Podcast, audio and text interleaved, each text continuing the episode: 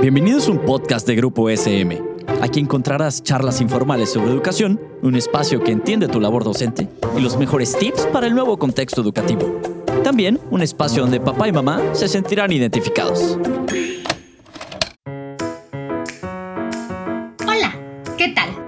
Mi nombre es Aida y te doy la bienvenida a Maestros Top 3.0 el podcast en donde tus experiencias del día a día como docente evolucionan en aprendizajes que te harán mejorar y crecer como persona.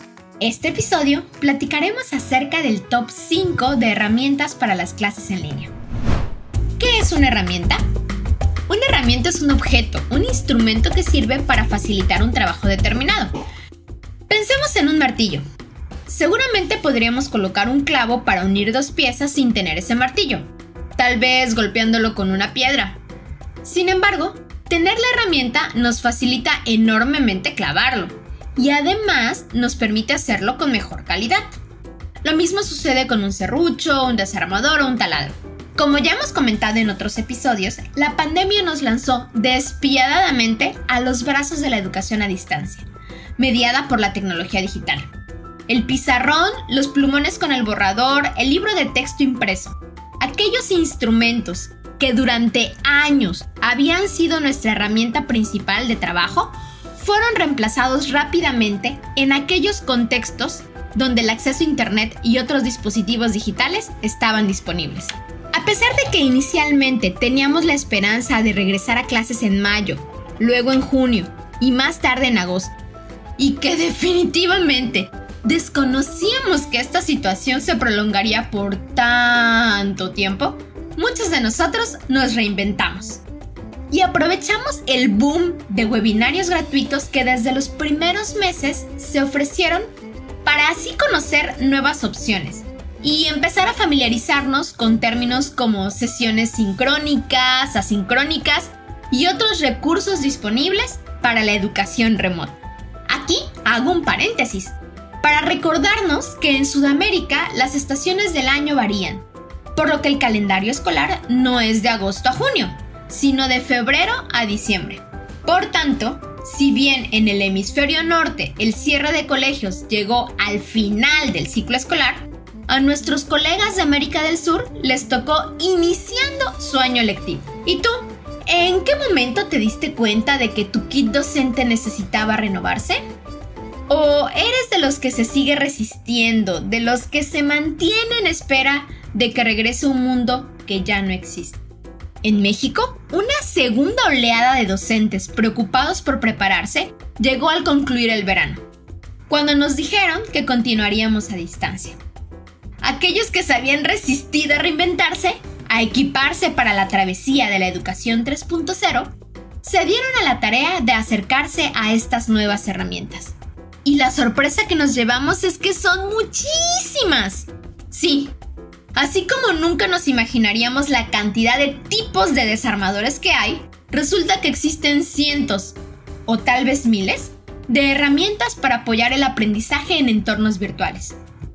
Y así como no hay un desarmador mejor que otro, sino que depende del tornillo para el que lo vayamos a emplear, resulta imposible seleccionar solo 5 de ellas como las mejores. Pero no se preocupen, que todo tiene solución. Y aquí está el top 5 de herramientas para las clases en línea. Que en realidad son 5 tipos de herramientas digitales que nos facilitan el trabajo y nos permiten cumplirlo con mayor calidad. A ver si coinciden conmigo. En la posición número 1, herramientas para presentaciones atractivas. Geniali, Prezi, Powtoon, Emaze, Canva o las infalibles PowerPoint y Google Slides. Como siempre, aquí lo importante no es la cantidad, sino la calidad del contenido. Y, por supuesto, la calidad de la explicación que la acompaña. La sierra más profesional del mundo solo adquiere su utilidad en las manos de un carpintero experto. En el lugar 2, el pizarrón colaborativo iDrew, Miro o Jamboard de Google para versiones de pizarrones en blanco. O como Padlet y Trello si necesitamos muros que permitan acomodos en columnas, secuencias, rejillas o lienzos. definitivamente necesitamos un espacio para escribir tanto nosotros como nuestros estudiantes y que esté a la vista de todos en clase. Por si fuera poco, estas herramientas también son una gran aportación para el trabajo colaborativo.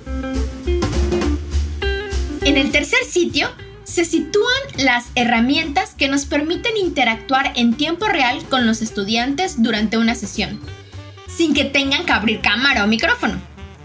Algunas de ellas son Hooclab, Mentimeter o VoxVote. A través de ellas se intercalan preguntas que nuestros chicos pueden responder desde sus dispositivos, mostrando a todos las respuestas grupales.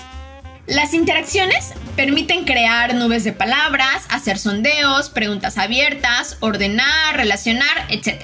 Además, algunas te permiten descargar un archivo en el que se registra puntualmente quiénes participaron y qué respuestas dieron.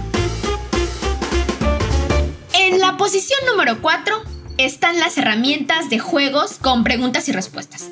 Bamboozle, Kahoot, Quizzes o Jimkit, por mencionar algunas. Como docentes, podemos utilizarlas como diagnóstico para motivar el aprendizaje o para recapitular lo aprendido. En estas aplicaciones es posible seleccionar avatars para participar, mostrar las posiciones tras cada pregunta y así ver quién va ganando más puntos. Por cierto, recuerda que la herramienta no hace al aprendizaje. La clave está en hacer preguntas útiles que favorezcan realmente procesos cognitivos como el análisis y que al mismo tiempo estimulen la comprensión. En la posición final tenemos los sistemas de gestión de aprendizaje, conocidos por sus siglas en inglés LMS, Learning Management System, popularmente nombradas como la plataforma y que según el colegio pueden ser Google Classroom, Teams, Blackboard, Moodle, SESWeb o Canvas, entre muchas otras. Son esos espacios virtuales para alojar, administrar o distribuir los contenidos y actividades de enseñanza-aprendizaje. Ahí, los profes asignamos tareas, los estudiantes las suben, nosotros las calificamos. Y bueno, algunas nos permiten crear foros, insertar enlaces, ah, crear cuestionarios, entre otras funciones. Si tu escuela tiene alguna de estas, sabrás que son una herramienta esencial para organizar el proceso didáctico a distancia. Sí, ya sé, Dejamos fuera del ranking a los servicios de videoconferencia como Zoom, Meet o Teams. Y también todas las páginas relacionadas directamente con los campos de formación, como GeoGebra o Khan Academy para matemáticas, Bengage para las líneas del tiempo, Kipatla para formación cívica y ética, Geacrom para geografía o PHET de la Universidad de Colorado con sus simuladores del área de ciencias. Como les decía, las opciones son muchas, muchísimas. La idea es que nuestro kit docente tenga por lo menos una de cada tipo, la que mejor nos funcione, con la que atendamos mejor las necesidades de nuestra clase. Porque, bien dicen por ahí, que no es la especie más fuerte la que sobrevive, sino la que mejor responde al cambio. En ese sentido, Rocío Mayoral en el blog Alma Corazón Vida habla del difícil arte de reinventarse. Nos recuerda que vivimos un periodo de grandes transformaciones y que para sobrevivir necesitamos reinventarnos. Lo cual se dice muy fácil, pero hacerlo es algo verdaderamente difícil. Porque supone dejar de lado quienes hemos sido hasta ahora y afrontar estos cambios radicales. Y además, una vez iniciada la renovación, hay que superar miedos, replantear ideas, conceptos, transformar objetivos, estructuras, conductas. un reto. En ese sentido, en el último número de El Correo de la UNESCO, publicación mensual de esta organización, se nos recuerda que la pandemia es una oportunidad para reflexionar de manera creativa sobre los contenidos y los métodos idóneos de impartir enseñanza en línea y para replantearse la función del educador, no como un transmisor de conocimientos, sino como un creador de experiencias de aprendizaje. La situación actual nos ha demostrado también que existe un potencial de flexibilidad en la forma en que impartimos la enseñanza. Los docentes hemos comprobado que algunos alumnos se adaptan muy bien a estos nuevos modelos, incluso mejor de lo que solían hacerlo en la educación presencial. Vivimos una nueva normalidad. Esta es la realidad que no podemos negar.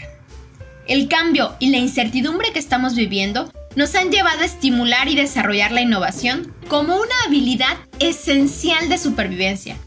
Y esta se expresa tanto en la solución de problemas como en la creatividad. Pero a la innovación debemos entenderla no como un talento espontáneo, sino como una habilidad que conlleva dos aspectos centrales. Conocimiento. A estudiar, conocer, informarnos acerca de estas herramientas y su aporte a los procesos didácticos. Y dos, dedicación constante. Sí, dominarlas implica perseverancia, planeación, resiliencia, disciplina. Es un reto complicado al que muchos docentes se han sumado con gran valentía y al que todos estamos convocados. Nuestra misión, como profesores que se reinventan, adaptan y evolucionan, no es conocer todas las herramientas, ni mucho menos usarlas todas. No te agobies por eso. Se trata de probar algunas y seleccionar las que más respondan a tus necesidades. En función de eso, arma tu kit, elige una de cada tipo y continúa en esta aventura. Al igual que en lo presencial, el trayecto te irá haciendo saber cuándo es momento de incorporar o cambiar la herramienta Solo hay que estar atentos. Y bien, de esta forma concluimos el tema de este episodio. Muchísimas gracias por escucharnos y formar parte de esta comunidad docente. Mi nombre es Aida y me despido. Hasta el siguiente episodio de Maestros Top 3.0.